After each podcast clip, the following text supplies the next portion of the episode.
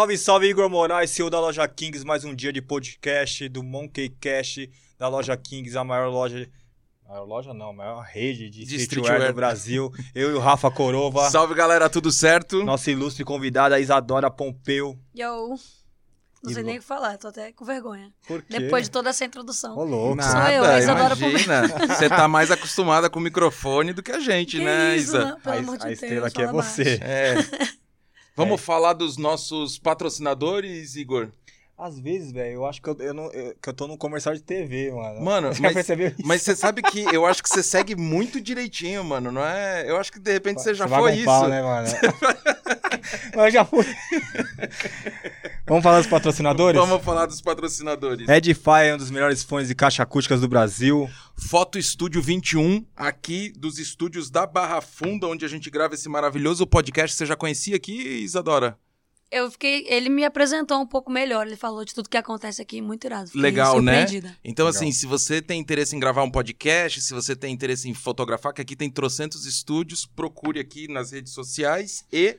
Loja Kings, a quem paga as contas aqui do podcast. Ô, Ataque! quem paga sua, Ô, cadê... nosso salário. Não, o Ataque... ca- Cadê o shampoo? Tá, aonde? Ixi.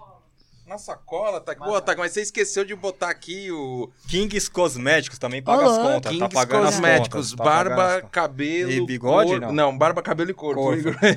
Isso aqui, ó, você não vai todo dia de manhã lá pra academia pra fazer os esportes? Não, eu não, mano. Não, eu achei que você ia, mano, jogar Parei. tênis, parou com isso. Parei. Parou com isso. Então tá, vamos começar esse bate-papo aqui com a Isadora Pompeu. Isadora Pompeu, uma menina fashion, Ui, obrigada. crente, Yeah. Vlogger. vlogger, tiktoker. TikToker, por favor, né? Tem que estar no meu currículo. TikTok. Não, e é uma quebra de paradigma, né? Pra quem acha que crente é cafona, que tá de saiona. Meu, super high fashion aqui, ó. Crente. Antigamente crente não podia cortar cabelo, né? É que eu não manjo nada disso. Desses- Deu, deu pra perceber. É, É, então, corta. Não, não, corta, não, não toca. Aonde você viu isso? Que não pode cortar? Ah, antes não tinha isso que crente não podia cortar. É porque são tipos de crente, Na época né? de Jesus? Ah, eu não sei. São tipos mano. de crente, foi, foi ótimo. É, tem segmentos assim que, que eles não cortam mesmo. Antes, muito. antes da gente começar aqui, eu falei uma coisa, aí você me chamou de varão, foi isso? É, um varão. O- Mas O que, que é um varão? É, mano. varão é homem. É um homem de Deus. Entendeu? Ah, Então, aí, ó, é- Igor. Tem que se considerar muito Varão. homem de Deus é, pra ser um varão. é. Ah, tá. Eu, O Igor tava falando, é mano. É, mano. Aí, aí, mano. E aí, mano? É, na igreja, e aí, varão? Ah, é? É, ah, é. Pra Senhor Ah, varão. cara. Então, o varão, ele, ele ora por uma varoa. Entendeu? Ah. Eu sou uma varoa. Ah, Pô, eu sou cristão entendi. há 15 anos, né? Eu sei o que eu tô falando. É, mano. É isso aí, mano. Entendeu, mano? Ó, o pessoal lá atrás já começou aí. Eu não sei porque vocês estão dando risada, mas eu sou cristão mesmo, há 15 anos. Não, não, acredito. É, Que sim. top. Qual igreja você vai? Você não vai? Congregação. Congregação cristã? Da hora. Bem diferente da, É, da que eu vou e tal. bem diferente de tudo. Bem né? mais regrada. Cara, eu, eu aprendi muito com as igrejas neopentecostais, Uhum. só que aí você vai, vai vendo aquela... Onde Aquele- você se encaixa melhor. Não, aquele movimento da neopentecostal, desses, do- desses dos, dos quatro ali, né? Aí você vai entendendo a movimentação ali deles de grana, assim, aí eu falei, puta, não é a minha, não achei legal, Entendi. mas aprendi muito com eles. Aham. Valdomiro, aprendi muito, velho, com esses É, é caras. porque a, a gente se foca muito nesses, né? Nessas igrejas, nessas denominações. Mas eu acredito que existem de- denominações neopentecostais sérias. Sim, que- bota fé. Não que eles não sejam sérios, eles são sérios na, na visão deles, mas a, por exemplo, eu, a minha igreja é neopentecostal. Uhum. Só que é totalmente diferente. A nossa política, justamente de oferta, justamente de dinheiro, é totalmente diferente. Uhum. É, nós acreditamos na oferta que vem do coração e não daquela que você tem que dar, Uhum. naquilo que você tem que fazer. Porque a gente vive pela graça e não mais pela lei. Então a gente respeita essas igrejas que vivem pela lei, que são os dizimistas, é, mas a gente entende que quando Jesus veio, ele, ele foi o cumprimento perfeito da lei. E você não vê Jesus cobrando 10%. Você vê Jesus falando assim: dê o que está no seu coração. Então, se esse é o ensinamento de Jesus, é isso que a gente tenta seguir dentro da nossa igreja. Entendeu? Qual é o nome da igreja de vocês? É Eucana. Eucana. Eucana significa, porque é diferente, nossa, Eucana, o que é isso? falar essa palavra. Eucana é- foi pai de Samuel. Hum. E quando Deus me deu esse nome, Eucana, eu não entendi, eu não sabia o que que era, só soprou no meu ouvido, falou assim, você vai abrir um lugar, vai ser Eucana e tal. Você é a fundadora da igreja? Eu fundei a igreja junto Mentira, com meu pai. sério? É, Que sério. legal. Mas você tem 23 anos, né? Tenho 22. 22? É, não fiz 23 ainda. Ah, tá. Mas, exatamente. é, foi, foi muito louco, porque eu morava em Caxias do Sul e a gente tinha uma igreja lá, que era Batista Church, o nome da igreja, que já dizia, né? Nós éramos batistas, então a gente tem essa linhagem. Só que quando eu me mudei para Curitiba, eu vaguei por todas as igrejas e eu não encontrava. E Deus falou assim para mim que não era tempo, que ele ia me dar um lugar. E aí eu fui orando e tal. É, não sei se vocês têm essa intimidade de, de entender o que eu vou falar, mas Deus soprou em mim esse nome. Foi como uma consciência. Ele vem com uma consciência. Eucana vai ser o nome. E eu fui pesquisar o que, que era, e era pai de Samuel. E por que pai de Samuel? Nós entendemos que a nossa igreja é pai de profeta. Samuel foi o maior profeta da geração. Ele profetizou liderança sobre Davi, profetizou reinado sobre Davi. Então a gente entende que todo mundo que entrar na nossa igreja vai sair de lá sendo pai de profeta. Só uma curiosidade, quando você falou que, é, que você ouviu esse nome, que soprou, você não, sab... não sabia o significado. O nome veio O nome veio. e aí você foi procurar saber. Exatamente. Uhum. Inclusive, eu achava que era pra ser. Porque na época eu tava lançando a minha marca ainda. Que eu tenho uma marca, enfim, de roupa. E eu achava que esse esse ia ser o nome. Falei, não, Deus tá me dando pra eu direcionar aquilo e tal. E na verdade, não. Depois que, quando eu entendi o nome, eu fui entender o objetivo de todas as coisas. A gente vai linkando, assim. Bem louco, bem É, específico. comigo, com a Kings foi isso também, né? Uhum. Porque a Kings surgiu de um sonho, Ah. que tenho certeza que foi Deus que fez isso. E, e eu tinha uma lojinha de CD, chamava New Records, e eu sonhei com, com Kings, e no outro dia eu tirei a placa e coloquei Kings. Caramba! É, e aí, depois de uns seis meses, um amigo meu falou, cara, mas você não vai conseguir deixar Kings, porque Kings é um nome... É, é tipo Jesus, ninguém consegue comprar a marca Jesus. Aham. Ah, que não consegue Kings. registrar, né? Já- já- rolê. já- aí, pertence aí ao eu maior. coloquei Kings Sneaker e consegui. Aí consegui todas as, no NPI, tudo. E Deus foi direcionando foi tudo como tinha que direcionando. ser. Aí direcionou o logo do macaco, que também foi outro sonho. Muito irado. É. E tem algum significado específico, macaco, ou foi só um símbolo mesmo? Putz, tudo tem um, um porquê ali, né? Uhum. O Kings, o macaco. Cara, a gente foi criado. Eu fui criado no meio do, do- dos, dos pretos, no meio da galeria, eu e o Márcio. É, criado ali no anos 80, 90. 80 não, que a gente era menino, mas 93 a gente já corria na, na galeria do rock ali embaixo, que era tipo o Bronx. E a gente só ouvia música de preto, vivia com os pretos e, e ficava. Você só nasceu branco. É, mas meu pai é preto. É? É, e minha mãe é Caraca. branca de olho verde. Ô, louco. É, aí. Enfim, mas é, o negócio é com você É, aqui, tudo mano. bem. Vou perguntar, perguntar até da. Perguntar até da tua origem, que você falou que você é de Caxias do Sul, Sou. mas bah, não tem sotaque. Mas bate? Não, daqui a pouco aparece. Não, é, mas eu, é. Cara, então, é porque como eu saí com 15 anos, pensa, eu saí com 15, tenho 22, saí comecei a, a rodar com, com 15 anos, eu ia nos lugares, eu não me, me adaptava, eu falava, meu Deus, as pessoas falam muito diferente de mim, e eu me incomodava. Eu não, não acho, é porque eu não acho, me perdoem gaúchos, pelo amor de Deus, porque eles são faca na bota, os gaúchos, tá, tá vendo faca na bota, vocês falam isso? Hum. Não. É uma gíria gaúcha.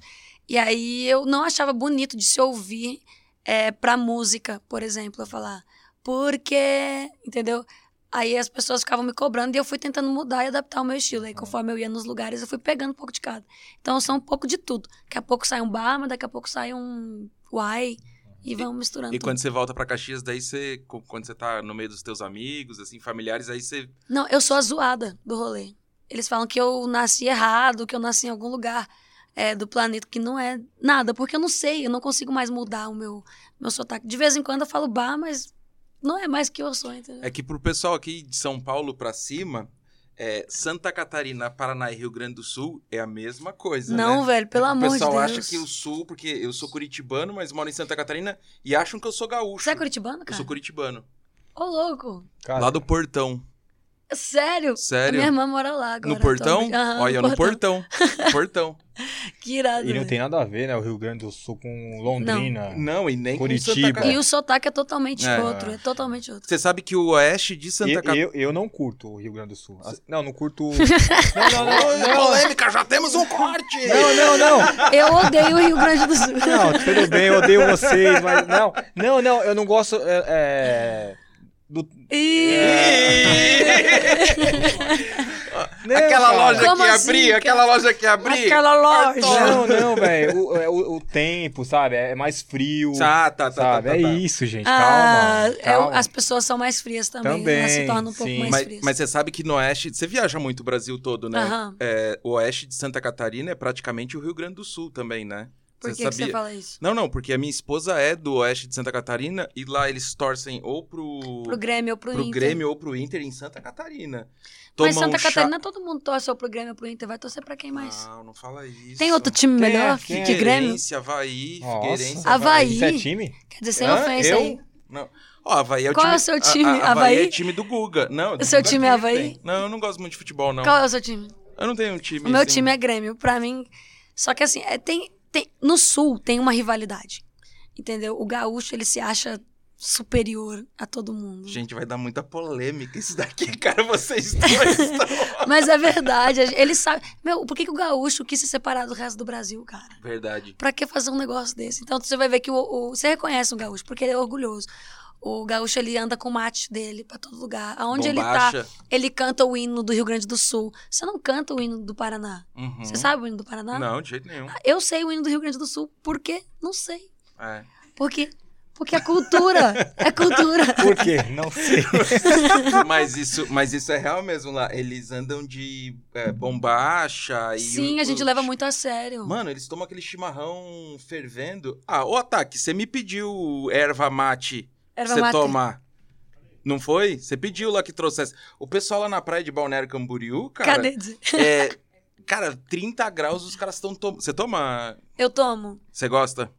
Eu gosto, eu gosto muito, mas eu não tomo tanto porque. Eu tenho um aqui, peraí. Eu não tomo muito porque não tem, né? Sim. Não, não encontro muito em Curitiba. Mas minha mãe toma a rodo. Ela toma E muito. toma fervendo. fervendo. É porque, É porque o é gelado graça. é o tererê, não é? É, daí tem um preconceito também com o tererê, o gaúcho. Né? Ah, tem? Porque a tererê é coisa de catarinense. Ixi. É, mas Campo Grande, Mato Grosso, quando eu fui lá, todo mundo tomava. Que pegou da cultura, né? Tem- Ah. Aí vai vir os matogrossenses aqui. Tá, tá. Ah, mas é real. É porque É. os caras lá também são mais do campo, né? Porque o Rio Grande do Sul é isso. Os caras, os moleques lá da cidade do interior. Até porque dizem que tem uma diferença entre. Eu tô o- achando o máximo a gente falando do Rio Grande. Sim, não, mas é que tem uma diferença do Rio Grande do Sul, parece pro resto do pessoal de Porto Alegre. Tem isso também. É. Como assim? Como assim, mano? Porque não, de- porque o Porto Alegrense, ele fala assim, banda. E, Bah, meu. e aí todo o resto. É porque assim, é um país. É um país. Ó, É é um, um- país, é um- aleluia. É um país é à um- parte. É um estado, cara, que é, é muito colonizado. o país vai ficar um meme agora. É colonizado por italiano, né? E aí eles Uhum. falam, mas assim, né, né? Aonde? Porque então, na minha cidade, em Caxias do Sul, cara. Ah, é por italiano? É. Por italiano e por alemão. Então, tipo, tem, Hum, eles são muito mais rígidos, muito mais, entendeu? Muito mais difíceis, assim. Ó, Você tá nunca aqui no- viu aquele, tá chovendo aí?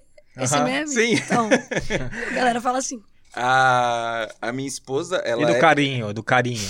Né, de lá. Tudo Marco, velho. A minha esposa, ela é, ela é ali do oeste, do oeste, Da onde que ela é? De Chapecó. Eu não entendo esse negócio de oeste e sudeste. É o Fala o nome da Chapecó, cidade. Chapecó, já toquei lá. Isso, Chapecó, Xanxerê, Xaxim. Xaxim. Isso.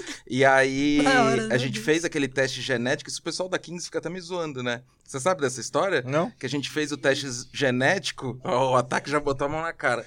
Que a minha mulher, ela é 99% italiana, né? Que faz aquele teste que você coleta, Sério, né? tem um teste disso? Sim. Você- Como é que faz, gente? Cara, você é, genera é, um site internacional, assim, que ele te manda um kitzinho e aí você coleta a saliva. é Aí, ó, mentira, né, para com isso. Não Ó, existe. não, nós vamos fazer, nós vamos fazer isso aqui Eu sou com você 100% também. britânica. então. Não, escuta, a minha mulher foi fazer 99% italiana deu dela, né? E lógico, E das 1% irmãs o quê?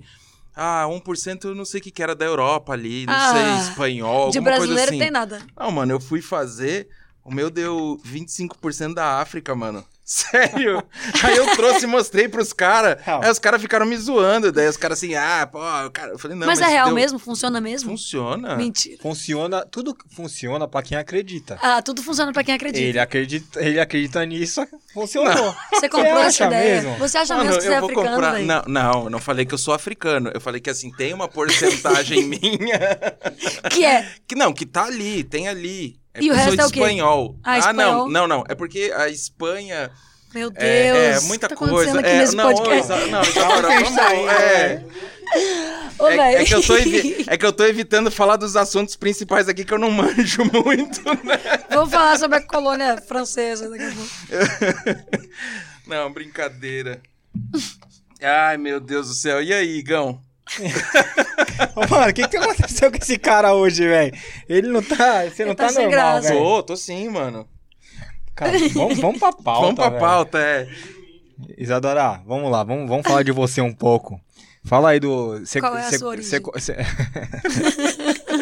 você, você fez também o negócio do- da boca? Ô, é, eu não palitinho. fiz só o Covid. Eu assisto a coleta aí de genes, nunca. Eu vou mandar depois pra você o link pra você ver não, que é bem manda. interessante. Eu devo ser russa com, sei lá, Olha que, você, polonesa. olha que você pode se surpreender, hein? Não, eu, eu tô aqui, velho, disposta a entender o que você tá entendendo. ô, ô, Isadora, vamos lá. É, no é, eu tenho aqui, fala que no seu vlog é, sobre suas crenças. Como assim? Não entendi também. Minhas crenças. É, vlog sobre suas crenças. O que é isso aqui, Você, co- velho? você começou fazendo um vlog, né? O que tá acontecendo? é, tá, muito, tá tudo muito doido aqui. Não, Eu, Eu, acho comecei que o, o fazendo ataque... um vlog sobre as minhas crenças. Ah, É, foi assim Foi que você começou a sua carreira? Porque as assim, minhas quando... crenças seriam a minha, o que eu acredito, Ah, a minha religião. Isso. Foi dessa Pronto. forma que você começou, assim, artisticamente, com vlog? Foi. Na verdade, eu comecei fazendo cover. Com 15 anos eu cantava, só que eu não cantava música cristã. Eu cantava sertanejo universitário. né? Luan Santana, Jorge Mateus, essa galera. É, você chegou a gravar com o Luan Santana, né? É, eu gravei Ninguém Explica Deus com ele, né? Ah, legal. É, mas foi, foi por um projeto do Criança Esperança que a gente fez um, um feat juntos, assim. Só que não era isso que eu entendia como o que Deus tinha pra mim. Entenda, não é que Deus vai me mandar fazer alguma coisa, não é que Deus é um ditador, porque ele não é. Eu só não sentia estar cumprindo meu propósito naquilo que pra mim é vida. É, daquilo que pra mim é os- são os meus conceitos. Assim como você tem o seu conceito, você tem o seu, eu tenho o meu. E desde criança, por eu ter nascido em um lar cristão, é, em um lar evangélico, vamos dizer assim, para as pessoas entenderem, é, eu aprendi muito sobre quem era Deus e sobre o que, que Deus esperava dos filhos. É, mas ao mesmo tempo, eu sempre tive o poder, que eu acho que é muito bom a gente falar sobre isso, que as pessoas não entendem, um poder de escolha.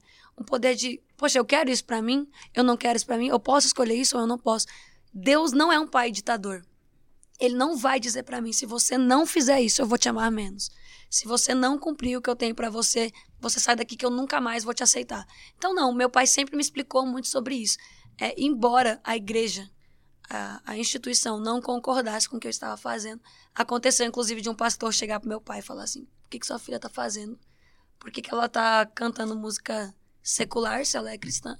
E meu pai teve uma conversa muito sábia comigo, que eu acho que é isso que um pai tem que fazer, isso que um pastor tem que fazer, que é sentar e entender qual que é o papel que nós entendemos, nós entendemos Cristo, é, Deus como trindade, como Jesus Cristo, é, que é o nosso irmão, nosso a- melhor amigo tal. Nós entendemos Deus como pai, o mediador de tudo, quem criou tudo, ele simplesmente é o que é.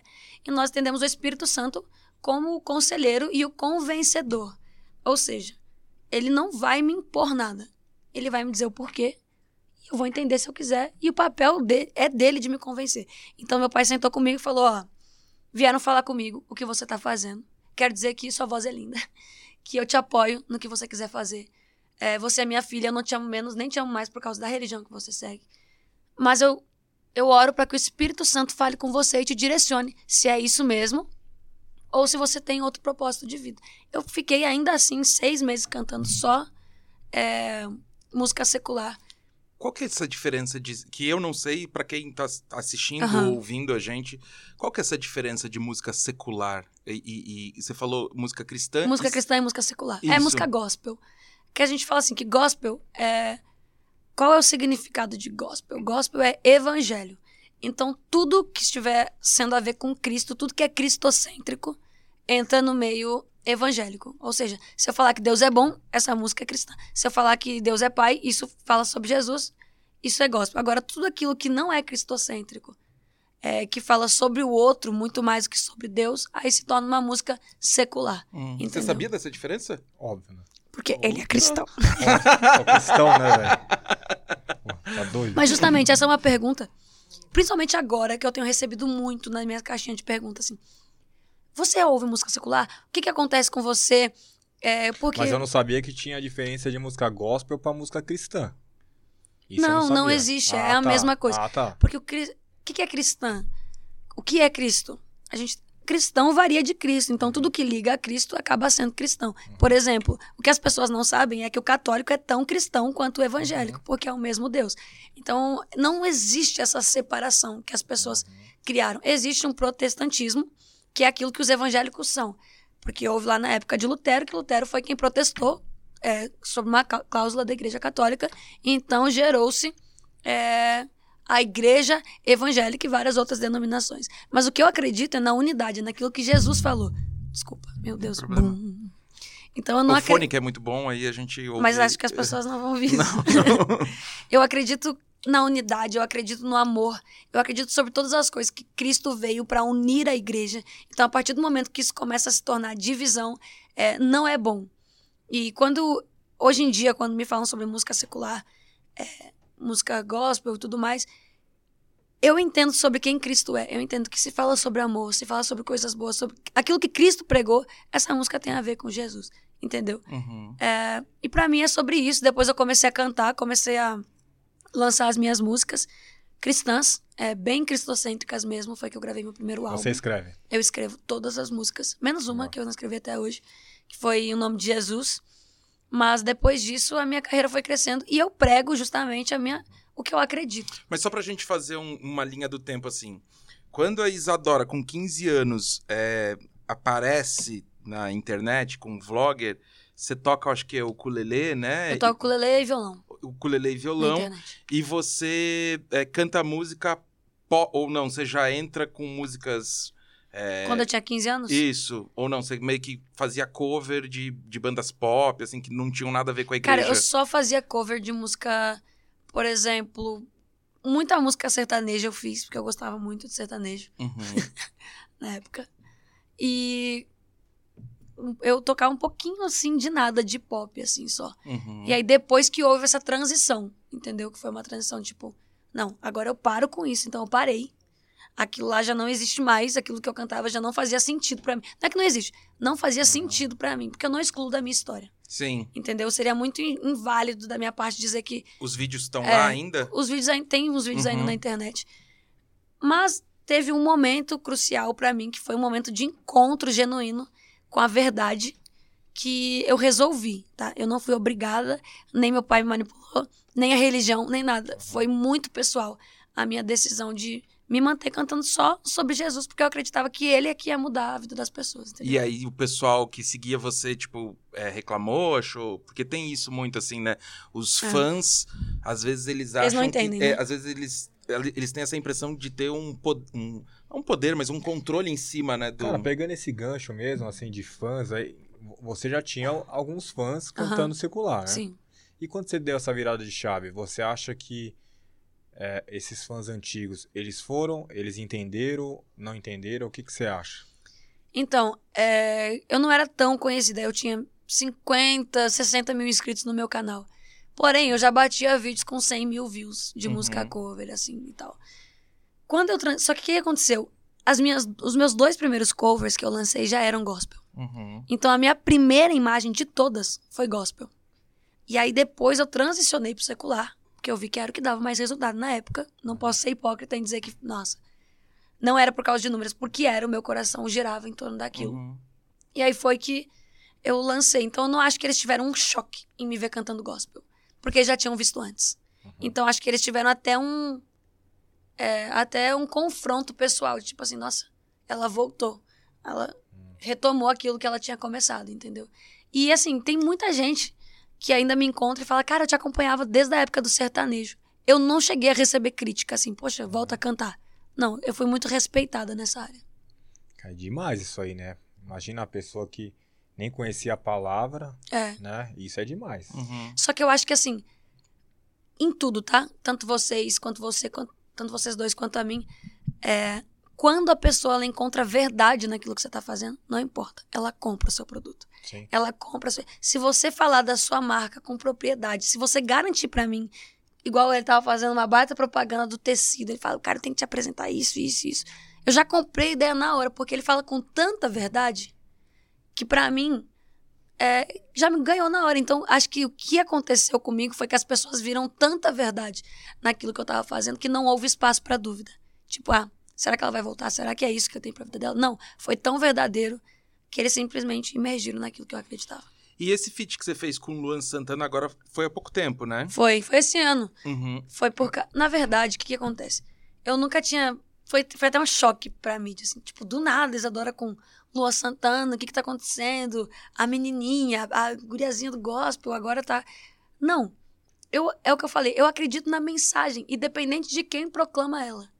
Se eu acredito em Jesus, independente de quem eu sou, eu tô falando de alguém que é poderoso. Eu preciso ser Martin Luther King pra falar pra você sobre quem ele é? Não. Eu não preciso, eu preciso ter conhecimento. Agora, o que eu vivo já é diferente. Eu já fui influenciado, já fui, eu já vivo isso. E o Luan, não. Ele não vive o que eu vivo, mas mesmo assim ele não precisa viver o que eu vivo pra cantar sobre alguém que muda vidas. Você não precisa viver, é, seja lá o que for, viver o Justin Bieber pra fa- saber do sucesso que ele tá fazendo. Uhum. Então foi uma contribuição. E eu acredito que a, que a mensagem, quanto mais propagada, mais. te- Eu recebi muita crítica.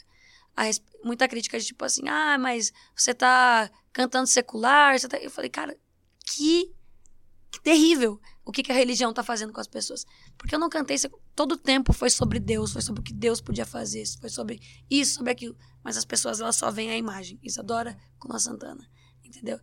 Mas eu tô disposta Cara, e eu falei, eu tô aqui crente lutar contra ficar- isso. O crente tinha que ficar até feliz, né? Porque você tá puxando um circular pra falar de Deus. né? Exato. Que loucura isso, né? É porque as pessoas, elas. Eu vou, eu vou dizer assim, religiosidade, tá? Não vou generalizar. Existe sim o parâmetro da religiosidade. São pessoas que eu não julgo, porque eu já fui. Entendeu? A gente nasceu em um âmbito muito difícil, em um, em um espaço muito fechado, com muitas coisas. Quando a gente entende que quem bate com Cristo encontra liberdade, a gente consegue diferenciar liberdade de libertinagem. Então, a- o libertino, por exemplo, vou dar um exemplo, tá? Eu vim aqui e eu vou cantar com o Luan. É, a minha verdade, ela continua sendo minha verdade. A partir do momento que a verdade dele se torna minha, eu sou um libertino. Então agora eu tenho um motivo pra fazer o que ele tá fazendo? Não. Não é o que eu acredito, entendeu? Ah, eu vou usar desse momento agora pra cantar é, em baile sertanejo, não sei o quê. Não, isso é libertinagem. Mas eu sou livre pra propagar o evangelho, livre pra dizer não, livre pra dizer sim também. E é isso que acontece. Quem encontra com Jesus verdadeiramente, não por força nem por direito, mas verdadeiramente se torna livre, entendeu? Deixa eu fazer três perguntas. Mas três? É, é rapidinho. Ô, mas Não, que isso? primeira eu ia Três perguntar. pedir Ô, música. é, ô, Ó, eu tava quase sendo arrebatado aqui, cara. Não, aí você fala tá um negócio desse assim, pô. A minha pergunta é assim: Manda, É, maninho. quando você apareceu com é, o Colelê, né, que fala, Foi. Uhum. eu vi muitas, assim, essa empresa, eles pelo menos te patrocinou, porque eu vi muitas meninas no mesmo visual, é, com colelê na porta da- da- das igrejas para ver seu show. Aham. Isso te incomodava um pouco das meninas querer ser a Isadora Pompeu no jeito de se vestir, na linha do hype, porque isso aí eu vi muito. E eu chegava e falava assim, Igor, você precisa conhecer uma menina. E eu fui É. lá, tinha umas 300 meninas tudo igual. E às vezes eu, eu não sabia quem Não, eu que não botava era. fé, porque como eu também eu, eu vou na igreja e Sim. tudo, o Márcio falou, meu, tem uma menina diferenciada, você não, você não tá ligado. Eu falei, como assim, velho? Cara, a menina se veste mesmo, cara, com, as roupas que a gente vende, é, é, e ela prega. Eu falei, não é possível, velho, vamos, vamos, vamos ver essa menina. Aí ele, Aí- aí ele me mostrou, eu falei, cara, que legal. Tinha que ter essa... esse Uma virada de chave. foi uma virada de paradigma. Eu acredito que eu fiz parte de uma virada de chave de consciência, assim. Aham, Que as pessoas. Eu, eu trouxe para as meninas, assim, cara, você pode. aham. Você pode fazer isso, você pode viver, você pode abraçar a moda e crer em Jesus, não tem, não existe essa diferença que a religião colocou. Se você não usa saia, você vai pro inferno. Gente, não existe isso. Agora, a sua pergunta é se me incomodava. É. É, cara, não. Eu assim, eu sou muito chata comigo mesma. Eu enjoo de mim. Você vai falar, porque eu mudei muito, eu já troquei muitas vezes de estilo, mas parece que é porque eu estava incomodada. Mas não, eu toda hora eu fico me atualizando, toda hora eu fico vendo o que que tá em alta e eu gosto da moda. Então, quando eu, eu lancei o DVD, pra você ter noção, eu não ia nem tocar de chapéu no DVD, que foi o que bombou, assim, as meninas, tudo de chapéu e bandana, que foi o que eu usei. Só que foi uma amiga minha que me deu na hora. Ela falou, cara, Jesus mandou eu fazer isso por você. E se tornou a minha marca. Entende? Então foram propósitos juntos naquele momento. E quando eu vi a galera, eu achava muito engraçado. Falava, meu Deus, cara, onde é que vocês acharam esse chapéu? Porque nem eu nunca tinha visto um chapéu, é só colocar na minha cabeça. Entendeu? Eu falava, caraca, você, você realmente está fazendo isso. Então, não porque eu acredito naquele versículo que Paulo fala. Sejam meus imitadores, como eu sou de Cristo. Se eu realmente vivo Cristo, você pode me imitar. É que, que não vai causar um peso na sua consciência, nem nada do tipo. Então, para mim, era super tranquilo. Inclusive, eu achava super fofo. Não, e a outra, assim, foi uma coisa que eu comecei. Porque quando eu, eu, é, eu tinha um outro Instagram, eu perdi. Eu te seguia. Eu assistia Hum. muito, você fazia todo, toda noite, meia-noite, um momento de oração, né? Fazia. Você pregava uma palavra e tal. E eu comecei a perceber que existia muitos influenciadores, tanto de TikTok, do YouTube, que te seguia. Aham. E, e às vezes, isso é muito bom, mas era o que eu queria, a, a resposta você já deu, que é se isso te incomodava, se as pessoas te via só como um padrão artista, ou se a pessoa também se- era tocada pela palavra do que você mandava, entendeu? Eu sou. Eu não, eu não consigo. Eu não consigo fazer essa divisão de mim. A, eu- a Isadora artista, ela não se divide da Isadora espiritual, da Isadora cantora. Eu sou tudo isso. Eu sou simplesmente a Isadora que Deus fez, que gosta de moda, que gosta de cantar, que gosta de brincar. A Isadora que, que gosta de falar sério, a Isadora que levanta a bandeira sim do cristianismo, a Isadora que prega a mensagem que acredita. E se você quiser, você me acompanha. Se você não quiser, você pode ir, entendeu? Porque eu não, eu não, não consigo assimilar o fato de perder quem eu sou para agradar quem você é. Entende? Porque Cristo jamais perdeu quem ele foi. E ele, quem queria a palavra, ia até ele. Quem queria a mensagem, ia até ele. Muitos influenciadores vinham conversar comigo, mas muitos. É, Isadora, que sua palavra tá mudando a minha vida, o que, o que Jesus tem feito na sua vida, isso e aquilo e tal. E, meu, eu nunca precisei postar. Eu nunca precisei falar, ó, tô ganhando a vida dessa pessoa aqui pra Jesus, hein? Ó, tô fazendo isso aqui. Porque não é do meu perfil. Pra mim, eu sou. E os frutos são consequência, entendeu? Uma árvore, ela é conhecida pelos frutos que ela dá. Então, as pessoas, elas simplesmente provavam esses frutos do que eu tava fazendo. Tem outro, amigão? É isso. Eu não sou Caralho. universal, mas eu sou a Kings. Pronto. Eita, olha o cara. Meu função. Deus. Ô, ô, Isadora, e essa, essa, essa, essa visita inesperada de um morcego aí? Você viu, cara? Meu Deus. Como foi isso? Eu vou parecer muito crente agora no que eu vou falar. eu sou muito crente. Mas eu tava num show, não sei se você sabe, eu tava fazendo um show. Era pela Gazinha até. E era uma live, na verdade. Do nada, cara. Eu tava cantando a minha música. Seja forte corajoso. Um morcego na minha cara, velho. Um morcego passou assim. Aí eu dei um grito no meio da música. Podia ser qualquer outra música. Podia ser uma música falando estou fraco e aflito. Ia passar um morcego eu dar um grito. Mas sou forte corajoso e vem um morcego. E aí, cadê a força e a coragem da menina? Sumiu na hora, entendeu? Eu falei assim, mãe, por favor, vem aqui e tal. E aí ficou um meme pra internet inteira. Tipo assim, ah, quando. Que as pessoas ficavam usando assim, ah, quando eu vou orar e aparece um demônio. Eu tô dizendo, sou forte, corajoso, parece demônio, eu saio Josué gritando. 1, né? Josué 1,9. É. Que isso? Eita! Gostou, né? Aí, ó. Ah. Aí você pagou um pau. Agora você pagou um pau. Você a- entendeu que ele é crente mesmo, Ah, né? daqui a pouco ele vai tirar dizendo que já alguma coisa. Não, eu, eu tive, eu tive um, um encontro com Deus com esse versículo. Ah, é? É. Mas é muito poderoso esse versículo, É. tem uma história forte. Que loucura esse lado do morcego, hein, meu? Não, aí Mas e você tava, você tava em casa? Não, velho, eu tava num, num local assim da Gazinha, era um prédio deles mesmo. Uhum. E aí isso aconteceu. Só que, meu, eu não acredito no acaso, assim. Eu, acredito, eu acredito. Minha vida é um propósito. Eu acredito que eu tô aqui hoje porque alguém ali vai entender, porque Eu talvez também, alguém aqui vai boto entender. Entendeu? Mas eu cheguei em casa. Eu esse a- cara aqui. É, o ataque ele tá. Na hora que você falou assim, alguém vai entender, ele já tava ali olhando assim. Esse, Esse cara é vai cara. cair. Porque ele, ele tá querendo que eu caia o tempo todo, cara. É isso. É o que eu falei, papel é do Espírito Santo. Mas eu, eu cheguei em casa e falei assim, Deus, por que que isso aconteceu comigo? Por que um morcego? Por quê? E aí eu fui dormir, tive assim, Deus falou assim pra mim, cara, pesquise o que é. Qual é o significado do morcego?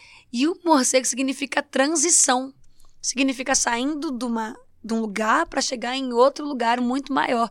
E coincidentemente eu estava vivendo um lugar da minha vida muito de tribulação, de muito peso e depois disso fez tudo muito sentido. Deus simbolizou para mim aquilo que eu iria viver muito adiante, que é o que eu tô vivendo hoje. Então foi, eu, eu acreditei na no que Deus proporcionou para mim. Por mais que me deu medo, porque às vezes a vontade de Deus ela assusta.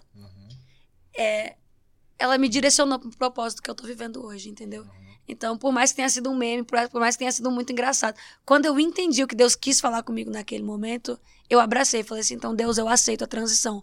Eu aceito o lugar que você quer me levar e tal. Orei sobre isso e amém.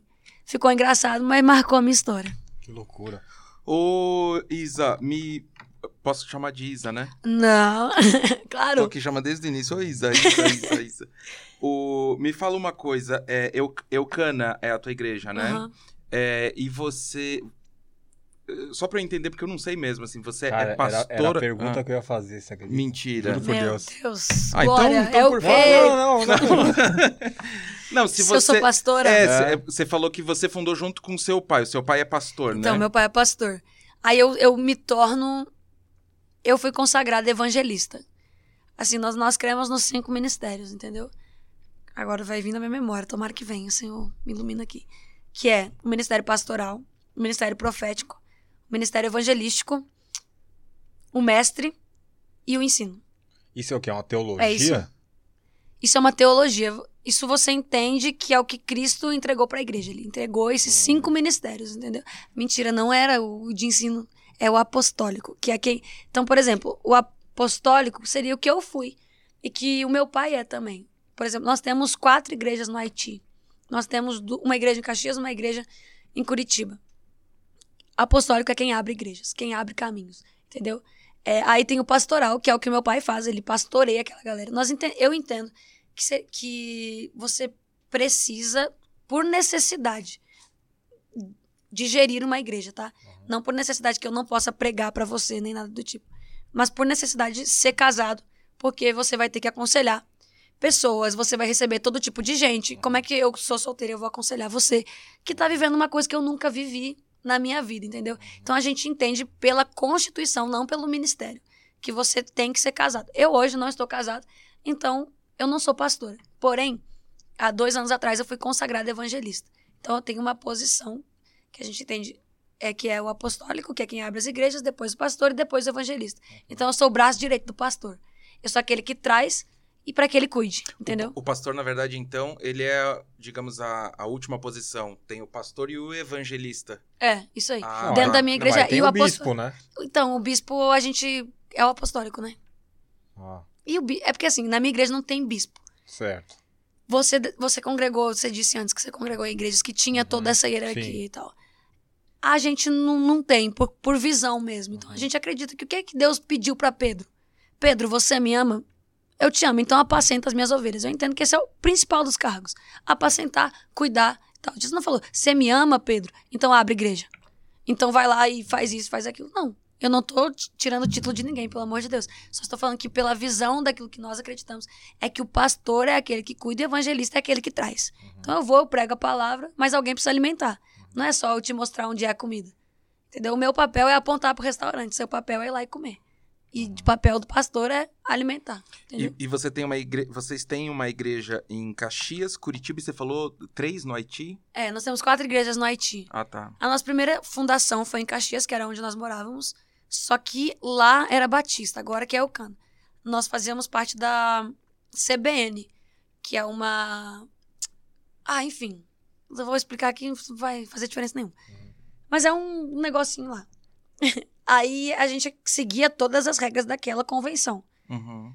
Por isso que era Batista Church. Só que com o tempo, a gente foi ficando muito independente. A gente foi crescendo muito. E aí, os pastores sentaram, se reuniram e disseram: Não, então vamos separar aqui, vocês estão criando a igreja de vocês. E aí, quando eu vim para Curitiba, que a gente abriu a Eucana, a gente trouxe a visão da Eucana para Caxias do Sul. Só que as igrejas que estão lá no Haiti não é nem Eucana, nem Batista, nem nada. Elas são igrejas, igreja de Cristo. Lá você vai para receber Jesus. Porque se eu começar a dividir para um povo que já não entende, Uhum. vão entender menos ainda. Por que, que uma igreja é isso? Por que, que uma igreja é aquilo? Então, quanto menos discórdia a gente conseguir trazer e mais Cristo a gente conseguir colocar, Esse é o nosso objetivo. A gente só não bota igreja de Cristo aqui hoje porque as igrejas vão brigar com a gente, porque toda igreja é de Cristo, Uhum. entendeu? Mas o objetivo é esse. No Haiti eles falam português, Não. é, não, não falam francês? Francês. Eles falam francês. É na Angola Ah, que tá fala certo. português. Putz, É. Vacilo. Perdoa. Mas o oeste lá de Santa Catarina. Fala gauchês. fala gauchês. Ô, ô, Isadora, e assim, pela sua idade, você é bastante nova, assim, Sou. porque a, aqui- a gente é velhotes. que E, isso. e- Que, o quê, mano? é, você tá eu acabado, sou né? garotélio, mano. É. eu sou garoto velho. Você tá com 45, parece que tem 50. não, né? mano, que 45? tá não com é? 45? Não, é mentira. Quanto? 40. Sério? Sério. Ah, vai falar que parece menos. Não, 17. É. Valeu, Que obrigado. isso? Aí, ó. Toma, toma, Toma. trouxa. Aí, E você? cara. Eu tenho 25. Sério? Imagina, ele tem 40 também, mas é que ele tá 40. mais acabado Tudo que eu. idade? 40. Caraca. O dobro E- da minha idade. os dois. É. E, cara, assim, pela sua vivência, você já foi casada, né? Já. Tão nova. E, e também já passou por muita coisa na vida, né? Uhum. Porque. E assim, te- teve algumas fases da sua vida que, que não foi fácil, pelo que eu estudei. E, e, e assim, como que foi lidar. Como que você lida com hater, assim? É o que eu sempre falo, eu não lido com eles. Eles que têm que lidar comigo. Uhum. Se ele quer me odiar, é ele que lide. Se ele quer fazer isso, é ele que lute, não é? Uhum. A, a frase. Eu não, eu não vou lidar com isso porque eu tenho muita certeza de quem eu sou. Uhum. Então, pra eu parar tudo que eu tô fazendo, tudo que eu tô crescendo, tudo que Deus tá me mostrando, pra eu parar isso, pra ouvir uma crítica que eu sei que não é construtiva, porque hater, o que, que é a palavra? Um odiador. Uhum. Se eu der voz pra isso, eu tô dando voz pra quem? Pro diabo. Eu- qual o papel do diabo? Me acusar. Depois de me acusar, ele rouba, mata Roubar, mata e destrói. e destrói. Tá vendo como ele é crente? Caraca, hein? Se o papel dele é roubar, matar e destruir, por quê? Que eu construindo todo o meu caminho, construindo tudo aquilo que Jesus tá fazendo pra mim, por quê? Que eu vou virar pro lado de quem quer me matar, me roubar e me destruir. Não, eu falo isso porque teve uma polêmica é, que eu acho que não te entenderam bem sobre homofobia, essas coisas, não teve? Teve. E com certeza não te entenderam, pe- pelo que eu, que eu Aham. tô te conhecendo e pelo que eu estudei. É, é isso, mais ou menos? Pode falar, quer não, fazer a pergunta? Não, não. Essa polêmica, não, não te entenderam? Então, não entenderam eu o não, que você até hoje, eu não sei direito o que, que aconteceu. Eu sei que eu me expressei de uma forma, inclusive eu já me expressei outras formas, outras, outras vezes, de, de formas que não foram bem compreendidas. O que, que eu penso sobre isso é o que Cristo fala sobre isso. Uhum. Eu não concordo com a prática, mas eu amo. Eu amo, eu amo, gente, pelo amor de Deus. Se você chegar aqui pra mim, não tem como eu te diferir de você, eu diferir de você. Você é tão amado quanto. E assim, não é porque eu não concordo com o que você faz que eu vou te desrespeitar. Não é porque eu não concordo com o que você tá fazendo que vou, vou excluir você da minha sociedade. Não, agora você. Muito pelo contrário, a igreja é pra vocês. A igreja é pra você se sentir amado, a igreja é pra você se sentir acolhido. Porque eu sei que o que essas pessoas lutam é terrível. Essas pessoas lutam com rejeição o tempo inteiro. Essas pessoas lutam com é, depressão, com ansiedade. E o lugar que elas esperavam ser amadas é o lugar que elas mais são julgadas. E eu tenho consciência disso. Eu tenho consciência de que a religião fez isso com elas. Não, aqui não é o seu lugar. Não, você não pode estar aqui. E eu peço até perdão se. É aqui que eu olho? Aham. se um dia eu cheguei a ofender com o meu pensamento, com aquilo que, que eu falei, mas de verdade o, o que está no meu coração é o amor por vocês. É, eu nunca, nunca, nunca distrataria alguém pelo que ela segue ou pelo que ela acredita. Muito pelo contrário. Você pode não acreditar no que eu acredito e tudo bem, entendeu? Como você pode não concordar com o que eu estou falando aqui e comprar a sua própria ideia. Amém. Mas acho que a gente tem que ter um respeito um pelo outro. Você me respeita, você entende que pelo que eu vivo é isso, eu acredito na Bíblia, ponto final. E não vou mudar isso. E se você acredita em quem você quiser acreditar, 100%. Beleza. Ponto final. Não é meu papel te julgar. Não foi meu papel julgar você. É, então até me perdoa em nome de Jesus e em nome da igreja, porque eu acabo sendo uma referência muito grande. E as pessoas olham pra mim como sendo a resposta da igreja. Então a resposta da igreja que eu tenho pra vocês hoje é que vocês são bem-vindos, vocês são amados, vocês são aceitos e vocês não são diferentes de mim. Não são, entendeu? Isadora, Isadora, eu vou fazer até um merchan indiretamente para a sua igreja. Porque assim, ó, na teoria, é, isso funciona muito, o que Sim. você falou. Se eu chamar qualquer pastor aqui, ele vai, ele vai falar a mesma coisa que você falou. Uhum. E a gente sabe que na prática não é bem assim nas igrejas. Sim. É, na sua igreja, que, Uhum. que foi você, seu pai, é, você, você abre as portas pro, pro LGBT, pro, pro gay. Não tô falando que você é, abre as. É, tô falando assim. é, porque na prática, é, até pela, pela nossa convidada que a gente teve aqui, a MC Trans, Aham. ela, ela, ela, ela era crente, né? É? E ela contou a história dela. E eu falei, cara, você hoje você frequenta? Ela falou, não, porque eu tive uma experiência horrível Uhum. e tal. E a experiência dela é pesada. Uhum. E ela contou. E como a sua igreja lida com isso? Tá. Você é tipo um ninho que você pega esse passarinho e você, vocês cuidam? Com certeza. Legal. Gente, é, eu não vou falar só de homossexual. Eu vou falar de todas as pessoas que se sentem rejeitadas. É, o mendigo se sente extremamente rejeitado. E esse era o lugar pra ele estar. Quando um cara chega. Mas é diferente. Não, sim, mas eu tô É. falando sobre todos os âmbitos. Até você. Por exemplo, é, é um cara que fez isso e fez aquilo e ele não é. Tem um monte de preconceito sobre a cabeça dele. Ele entra na minha igreja. O meu objetivo é cuidar e acolher. Entrou um homossexual, o meu objetivo é cuidar e acolher. Entrou uma pessoa normal, normal não, porque todo mundo é normal. Entrou uma pessoa como eu, por exemplo, o meu objetivo é cuidar e acolher. Entendeu? Não existe essa diferença, não existe. Na minha igreja tem pessoas homossexuais. Hum. Tem pessoas que congregam lá. Legal. E eu não. Não é o meu papel apontar o dedo. Não é o papel do meu pastor. A gente não tem essa cultura. Eu até convido vocês assim a, a estarem na minha igreja, a entrarem lá para conhecer, porque não existe isso. Nós, eu entendo que a igreja, a, a religião fez as pessoas acreditarem que a igreja é um, é um lugar de pessoas perfeitas, que lá você não pode errar. Mas Jesus, ele, Jesus vai dizer que ele, ele não veio para essas pessoas que se acham perfeitas. Ele veio para os doentes. Para mim, eu sou doente, cara. Eu Ah, tenho. A sua igreja, então, por exemplo, não prega. Eu tô falando sem conhecimento nenhum. Ela não prega, por exemplo, uma cura gay ou coisa parecida assim. Cura gay? Isso. Não. Não, tá. Nós acreditamos na, na mudança Uhum. que Cristo vai fazer em você como Ele quiser fazer. Uhum. Assim como Ele muda o meu caráter e me transforma todos os dias, assim como a minha mente está sendo aberta todos os dias, a gente crê na transformação de alma. Uhum. Entendeu? Aquilo que Cristo ministrar em você é particular seu. Assim como eu não acho justo é, nós, um, um homossexual, por exemplo, olhar para outro que escolheu não ser mais e julgar. Uhum. E falar, poxa, por que, que você fez isso? Você não se aceita, você... Você não sabe o que aquela pessoa tá vivendo. Você não sabe se dentro dela ela realmente nunca se aceitou. Entendeu? Então a gente não tem essa prega. Vem aqui que você vai ser curado porque você... Não, a gente crê na transformação. E a palavra vai dizer que existe uma transformação de mente. Que ela vem em todos os âmbitos. É que a gente focou muito no homossexual, mas é em todas as áreas. Pode me transformar, talvez hoje eu esteja totalmente alienada. E eu não saiba.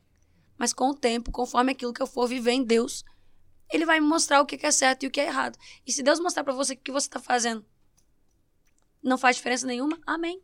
Entendeu? Quem sou eu pra apontar pra você? É porque, assim, na minha visão, né? Que, cara, não é essa visão toda, mas que falta essa igreja de, de- que acolhe as Aham. pessoas, sabe? É, porque eu, eu vejo, tipo assim, a igreja, ela tava muito velha, né? Antigamente. Aí veio o apóstolo Rina, fez o Bola de Neve, que, que cara, assim, eu acho que foi um quebra de paradigma de, de trazer. Ele conseguiu falar a palavra do jovem, que nenhuma igreja tinha conseguido. Uhum. A, a igreja era, era muito antiga, muito velha. E hoje eu, eu ainda acho que falta essa igreja que faz esse acolhimento de, de todos os gêneros e de todas as pessoas. E, e, assim, é legal você falar que a sua igreja tem, tem ho- homossexuais, tem tudo, né? Que você falou aí, né? Puta, eu achei demais isso aí. É porque, É- cara, já, é sua, já é a resposta da pergunta. Igreja é isso. Igreja. Na verdade, eu sou uma igreja. A pessoa que encontrar comigo tem que encontrar com a igreja. A pessoa que encontrar comigo tem que encontrar com o corpo de Cristo. Se eu não me apresentar amor pra você, não espere encontrar amor num, num prédio, num espaço. Entendeu? Eu tenho que ser o amor. E de verdade eu sei que sou. Entende? Quando uma pessoa é. Já, já vieram pessoas homossexuais conversar comigo que mudaram de visão sobre aquilo que eu sou. Entende? Tipo, porque realmente ficou uma imagem de Isadora homofóbica. Eu não sou homofóbica. Eu não concordo com a prática. E não é porque eu não concordo que eu vou vir aqui e dar um tiro na sua cabeça. Entendeu? Não tem por que eu fazer isso. Uhum. Agora, eu te amo. Cara, vamos sair junto. Vamos, vamos fazer isso. Vamos, vamos. Entendeu? E, com, e eu espero de verdade que a gente consiga se respeitar. Que a gente consiga viver no mesmo lugar. é, que a minha igreja consiga te acolher. Que, que eu consiga ser para você aquilo que você precisa. Mas eu espero de verdade que Cristo, dentro de você, faça o que tem que fazer. Seja lá o que isso for. Entendeu? Ô Isadora, e você comentou. é, você comentou ali também sobre questão de depressão e, e- Uhum. e situações assim. Você já sofreu com isso também, né, Já. Isadora? Com, com Depressão. depressão, né? Sofri muito com depressão. é, tentei suicídio também. Entende como. Que louco, hein? Você entende como é todas as pessoas precisam de Jesus? Uhum. Com a pessoa mais crente, a pessoa que todo mundo tava vendo lá em cima, tava passando por um momento tribuloso horrível. Era o que eu tava passando. É, era muito aplauso e vazia, sabe? A gente fala, cara, onde estava Jesus nisso tudo? E Jesus estava comigo, me apoiando, me, me ajudando a permanecer, me fazendo forte todos os dias. Porque as pessoas têm uma ideia de que depressão é falta de Cristo. A depressão não é falta de Cristo. É a ausência de entendimento seu sobre quem você é. Então é a ausência de identidade. Quando eu me sinto tão vazia de mim mesma, quem vai me preencher? Eu preciso ter uma noção de quem eu sou. Eu preciso ter uma noção de quem Jesus diz que eu sou. Então não é porque ele não estava comigo, é porque eu não estava prestando atenção no que ele dizia ao meu respeito. E o que ele diz ao meu respeito é justamente que eu sou forte, que eu sou corajosa, que eu posso permanecer aqui porque ele já venceu tudo por mim. É, a depressão nada mais é do que um transtorno de ansiedade tão grande. Você anseia tanto pelo passado, ou você anseia tanto pelo futuro, que você não vive presente. Então o seu presente passa a ser um vazio exorbitante, porque ou ninguém te ama, ou ninguém te quer, ou ninguém te aceita, ou ninguém isso. Mas espera, você se ama. Você se quer o suficiente. Você entende a sua importância. Ah, mas eu não sou nada, não sou ninguém. Então vamos trabalhar para ser.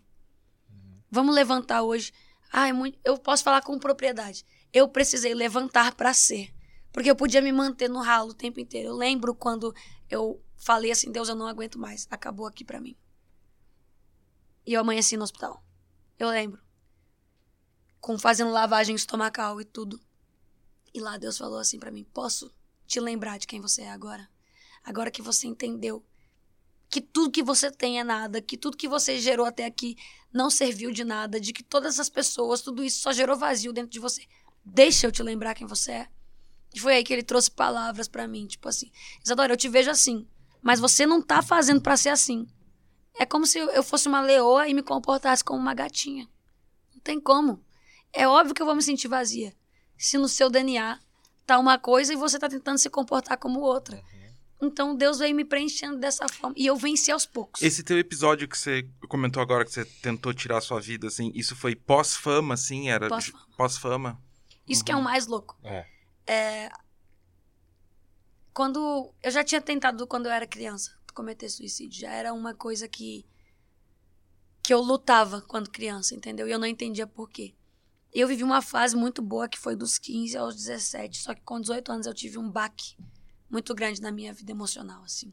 Que eu até não gostaria de falar sobre. Por favor, fica tranquilo. Mas aconteceu e foi que aí eu, putz, desmoronei totalmente. Eu falei assim, cara, Deus, eu tenho você do meu lado. Eu tô fazendo o que você quer que eu faça. Eu tô vivendo isso por causa disso, por causa daquilo, por causa. Nada era porque eu amava. Nada era porque eu sabia que eu precisava daquilo. Era tudo por uma obrigação. E isso me colocou pra baixo. Porque eu não tinha prazer naquilo que eu tava fazendo. Eu falava, eu construía nos outros e destruía em mim. Eu, eu falava pros outros serem, fazerem, mas eu não conseguia fazer. Então eu vi, eu vi a minha vida indo pra baixo, assim. Que eu precisei de um choque de realidade. Tipo, acorda pra vida, Isadora. Você tem isso porque sim, você trabalhou pra isso. Porque a gente se coloca numa zona de desmerecimento. Entendeu? Ah, eu não mereço isso, eu não mereço aquilo, eu não mereço. A palavra de Deus vai dizer que o trabalhador é digno do seu salário, que aquele que tem honra, você tem que dar honra, mas a gente esquece tudo aquilo que Deus fala sobre nós e a gente assume um papel de desvalorizado. E aí a gente se vê numa sociedade que tem que te aprovar o tempo inteiro, te desaprovando o tempo todo, o que, que você faz? Você cai numa depressão profunda. E aí foi que, por isso que eu falei que eu precisei restabelecer os meus valores. Tipo, quem Deus diz que eu, que eu sou e por que, que eu ainda não sou o que ele diz. Por que, que eu ainda não sou uma leoa? Por que, que eu ainda não, não tô grande? Por que, que eu ainda. Por que, que ele me vê dessa forma? Porque eu tenho potencial para chegar lá. Então, pera, vamos levantar a cabeça. Então, pera aí, vamos trabalhar para isso. Tem que começar em mim. Ou a minha vida vai ser isso aqui e acabou. Entendeu? Então, eu precisei decidir. Ô, Isa, mas deixa eu te perguntar, assim, você tá nova ainda também, assim, para ter toda essa carga. Você não acha que, de repente, você você também se cobra muito, assim? Porque ela é super nova, né, Igor? 22 anos, é missão, assim. né? Então, Missão é missão.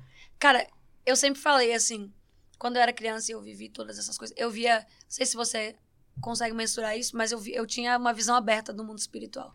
Então eu via muitas coisas, eu via muitos demônios e tal, e isso me assustava muito, muito, muito, muito. E aí um dia eu questionei a Deus, falei assim, Deus, esses dias atrás, tá? Por que que o Senhor permitiu eu ver essas coisas quando eu era criança? Porque o Senhor permitiu eu carregar essa bagagem de depressão, essa bagagem disso e daquilo. Deus falou assim para mim: pro que você vai viver, eu não poderia ter te dado menos. Pro lugar que eu quero te colocar, você não poderia ter experimentado menos. Então eu entendo que o lugar que Deus quer me colocar é um lugar tão grande que eu precisava ter toda essa bagagem para um dia poder pregar para uma multidão de jovens que pensam em se suicidar todos os dias. Para eu pregar para uma multidão de pessoas que lutam contra, contra o preconceito, contra isso, contra aquilo, e me levantar e falar assim: não, calma, Jesus te ama, Jesus tem isso para você. Porque se eu não tivesse vivido na minha pele, com que propriedade você acreditaria em mim? Entendeu? Nenhuma. Eu não teria uma propriedade para falar e nenhum direito de fala.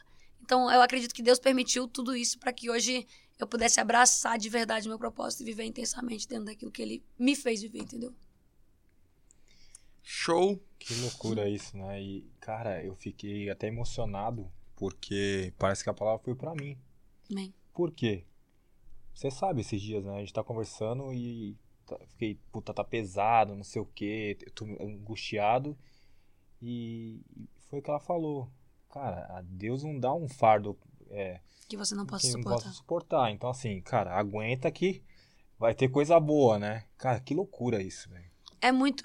E a Zacarias 8, se eu não me engano, diz assim: todas as tribulações que vocês passaram até aqui vão servir de honra pra você daqui pra frente. Porque, cara, hoje você pode estar passando por um lugar tão pesado, mas tão pesado, e lá na frente você vai dizer: nossa, valeu tanto a pena. Deus, porque, cara, se você abrir mão agora, você sobe de nível ou você cai? Cai, né? Que aonde você quer chegar? Você dá conta, você pode, você consegue, entendeu? Eu acredito que quando eu tava no meu pior momento, eu ainda assim dava conta. Senão Deus não teria deixado eu passar. E quando eu achei que eu não dava conta, eu amanheci no hospital com a cabeça mais erguida do que nunca. Então, às vezes, a gente precisa realmente passar pelo fundo do poço. A gente precisa olhar pra cara da morte, encarar ela nos olhos e dizer assim: eu dou conta. Voltar mais forte do que nunca, fazendo. Mano, se a Kings hoje é o que é, é pra glória de Deus, mas é porque você ralou. Sim. É porque você precisou. supo- E talvez você já passou por fardos muito maiores do que hoje você tá Ah, suportando. sim. Com E como é que. É é a mesma coisa que, que Davi ter lutado gigante, mas depois vai lutar com um anãozinho e ter medo. Por quê? Porque Deus não, não é o mesmo? Deus não faz mais? Deus deixou de fazer milagre? Deus deixou de curar? Não, mas a sua coragem diminuiu. Porque você achou que tudo seria fácil. Mas pro rei assumir o palácio, ele precisa antes cumprir todas as. Todas, desde o pe- pequeno ao maior, função para que ele possa É chegar tipo no uma escola, né? Você vai aprendendo até você Como que saber. eu vou colocar um- uma criança que tá no pré me dar aula no ensino médio? É. Não tem como. Então a gente tem que passar de fase. E eu, particularmente, rodei muitas, vacilei, reprovei, pra precisar, pra conseguir entender a próxima, a próxima etapa da minha vida, entendeu? E hoje você tá tranquilaça, assim, em questão de depressão, é, ansiedade. Eu tô em paz. É, eu acredito que. Você, tá na sua melhor fase? Justo, é isso. Eu tô na minha melhor fase no sentido propósito. Hoje, é a mesma coisa que eu falei, cara. Hoje eu já entendi que pra vencer o gigante eu preciso de três pedrinhas. Então, se ele, se ele aparecer de novo na minha frente, eu tenho três pedrinhas. Se a depressão aparecer de novo, pra mim, eu vou saber como lidar com ela. Então, eu não sei o que é a próxima fase, mas eu sei que ela vai acontecer pra que eu passe de nível, como aconteceu na minha vida recentemente, um baque pra que eu passasse de nível. Eu tô aqui. disposta e com as minhas armaduras, e se elas não forem suficientes, eu vou orar Efésios 6, 10, que vou me revestir de armaduras novas e vou pra cima. A vida do crente não é fácil, né? O quê, rapaz? Ah, Sabe por quê? Porque a vida do crente já não é só aqui. Aí você já não luta só com as pessoas, você começa a lutar espiritualmente. exato. Indo pra um assuntinho um pouquinho mais leve. Um pouquinho Ah, menos. já começou a tremer aqui, Márcio. menos. Eu quero saber como está o coração da varoa. Eu só quero saber. Cara, o meu coração tá. O meu coração sentimental na minha área sentimental.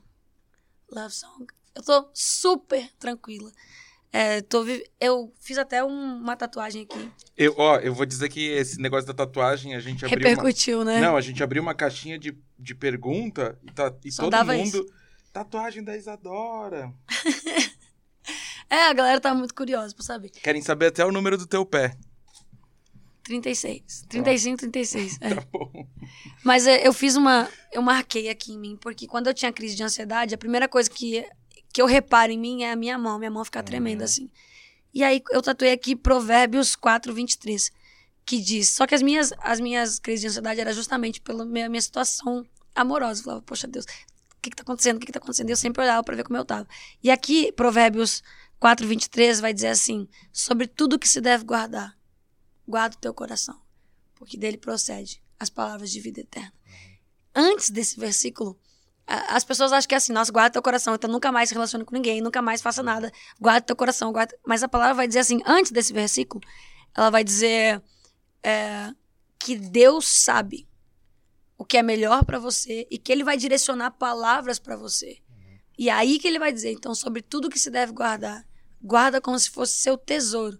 Então, qual é o meu tesouro? É o meu coração? Não, são as palavras de Deus sobre quem eu sou. E isso eu nunca posso me esquecer. Por isso, quando eu tô com ansiedade, eu olho pra cá, eu lembro da palavra, eu lembro do que Deus diz que eu sou e automaticamente eu acalmo meu coração. Eu fico em paz. É, o que, que as pessoas vão dizer? Nossa, mas por que, que ela fez tatuagem? Tatuagem não é pecado? Tatuagem... Tá vendo? Porque a religiosidade faz isso. Mas é, é, pecado. recente, é recente tua tatuagem? É, bem recente. Mas É, você já uma, mostrou... Uma hora que ela fez. Fez antes não, de eu fiz faz, aqui. faz 15 dias. Aqui, bem pequenininho. E você já mostrou isso ou não? Ah, eu não fiz questão de, ó, gente, fiz uma tatuagem. Tô vivendo aqui, apareceu. Ah, tá, não, mas é porque as pessoas começaram a perguntar porque deve ter aparecido, deve ter saído em é, algum saiu lugar. no story, entendeu? Uhum. Aqui o que eu fiz e tal. Mas, é, só respondendo essa pergunta, eu acredito que a tatuagem, entendo o que eu vou falar. Pensa que Deus é um pai. E você é o filho. E você tá com dor de dente. Você vai no dentista e você arranca o dente. E aí a dentista vai falar assim, ó, daqui 15 dias a sua dor vai passar. Mas se você quiser amenizar ela, toma um sorvetinho. Eu acredito que a tatuagem é a mesma coisa. Deus poderia me curar logo e dizer assim, ó, tem um prazo, Isadora, você vai viver isso, isso, isso, mas para amenizar a sua dor, eu permito que você tome um sorvetinho. Entendeu? Não faz diferença para quem Deus é, porque ele sabia que ia passar, com isso ou sem isso. Mas se eu posso ter um sorvetinho para me ajudar um pouquinho mais, se isso aqui vai me lembrar, vai me remeter, então a- essa tatuagem foi o meu sorvetinho É, da é vez. sua única tatuagem? Não. não é a minha única tatuagem. Eu, tenho, 33 tatuagens Não, não. no corpo. Mas todas as minhas tatuagens, eu tenho seis. Mas todas elas é, têm um significado muito, muito importante pra mim, entendeu? Então eu não, não fiz nada sem propósito e nada pra invalidar aquilo que as pessoas pensam, se- aquilo que as pessoas acham sobre tatuagem, se gosta ou se não gosta. Cada um. Mas não são, são todos em lugares escondidos, né? É, eu tenho três na perna, uma aqui, uma aqui e uma aqui. Hum. Uma aqui. Você tem história engraçada com tatuagem, né? Como Ai, assim? meu Deus. Você não tem. Não sei dessa história. Não, não pode Você não tem falar. tatuagem? Tem. Não tem. Metade das costas. Não, você tem uma história engraçada. Mas deixa então, você não quer falar. Fala, eu não sei. Aquela tua do peito. Não, deixa quieto isso aí, mano. Essa eu nem lembrava, melhor não. Bah, fiquei até curiosa. Não, depois ele conta. Eu tenho uma também que essa foi minha filha que fez. Ela Ela- desenhou você? Não, ela tatuou. Ela me tatuou. Foi ela que me tatuou Aí, mesmo. Marcelo, ele tem uma máquina de tatuagem em casa. Não, não tem. Aí, ó, eu vou fazer que nem você. Agora, E a dor? O... Não, de boa. Ah, eu fui num tatuador. É sério, foi minha filha que fez. Pô, mas ela manja hein, de mangá, né? É, não. E eu tenho um amigo tatuador que eu fui com ela lá.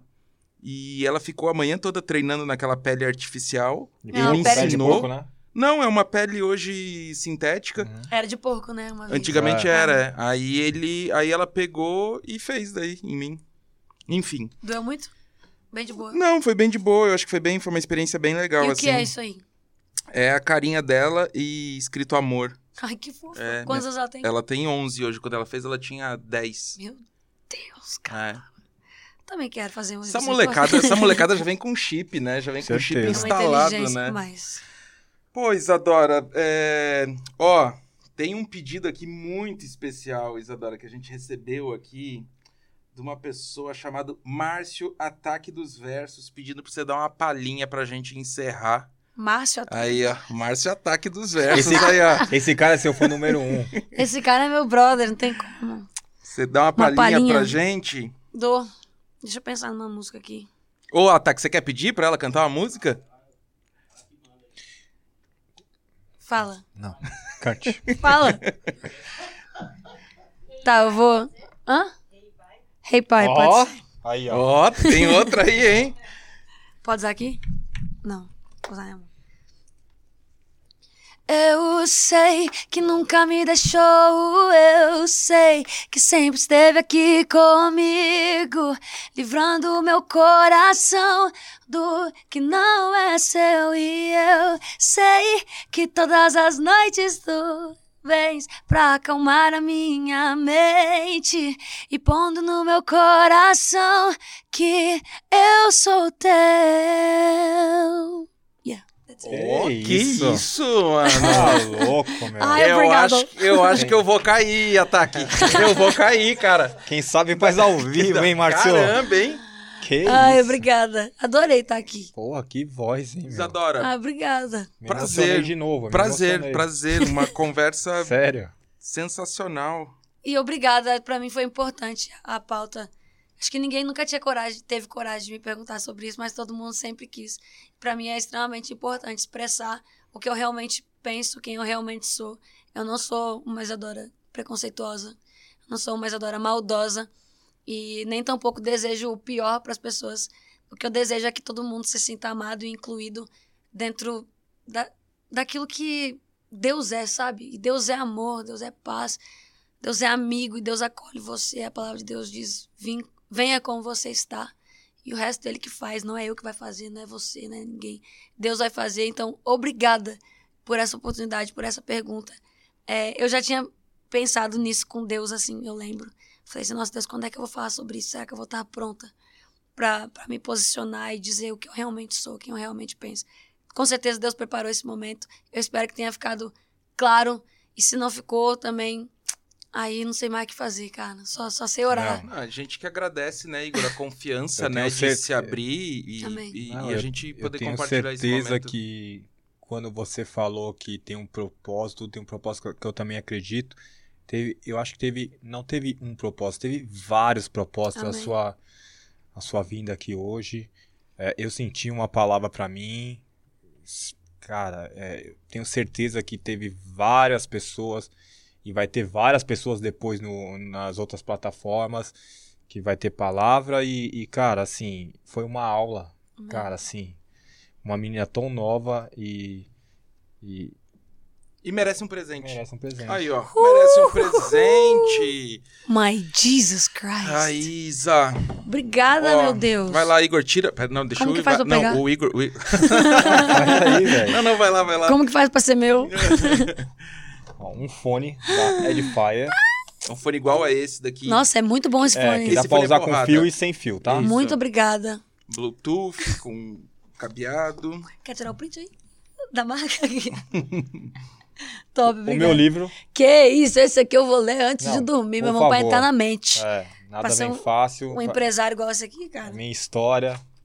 Top demais, E obrigada. aqui amigo. tem as coisas da, da nossa linha de cosméticos. Pra minha barba, É, né? pra Que eu vi que barba, vocês falaram sobre barbinha. É. isso.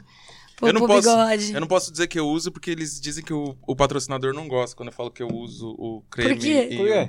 Ah, porque é meio zoneado assim, né? E não faz uma propaganda Ah, boa. É verdade. Não é um garoto propaganda muito bom. Não, mas você vai usar o nosso shampoo. Tá bom. Isso. Isso aqui eu presentei um homem, né? O varão. O varão. Deus tem que prover esse varão aí, menino. Ah, pode ser seu pai. Pronto, vai ser meu pai. seu pai ficar bonitão. Aí, pai. Eu quero ver isso aqui em ativo. Pode tirar? Por favor. Ó, o cheiro é bom. vê se é bom, vê se é bom o cheiro. Nossa, me surpreendeu. Oh. Eu achava que era aquele cheiro de testosterona, mas não é não.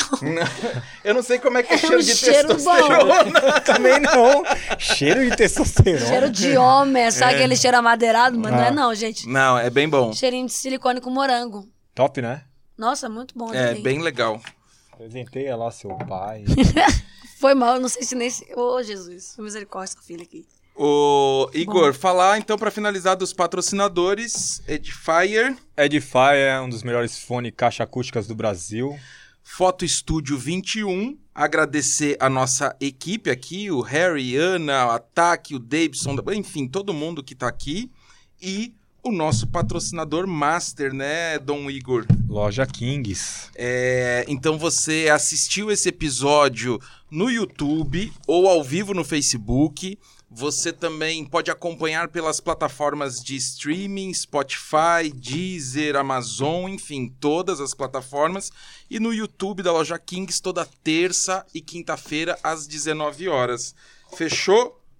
É, isso. nóis. Isa, obrigado mais uma Muito vez. viu? obrigado. Tava aqui guardando já aqui o meu presente, porque... Você gostou, eu- né? Vai que eu deixo aqui e vocês levam embora. Não, não. Pelo É amor seu. de Deus, eu adorei. Muito obrigada pela oportunidade. Gente, eu amei estar aqui.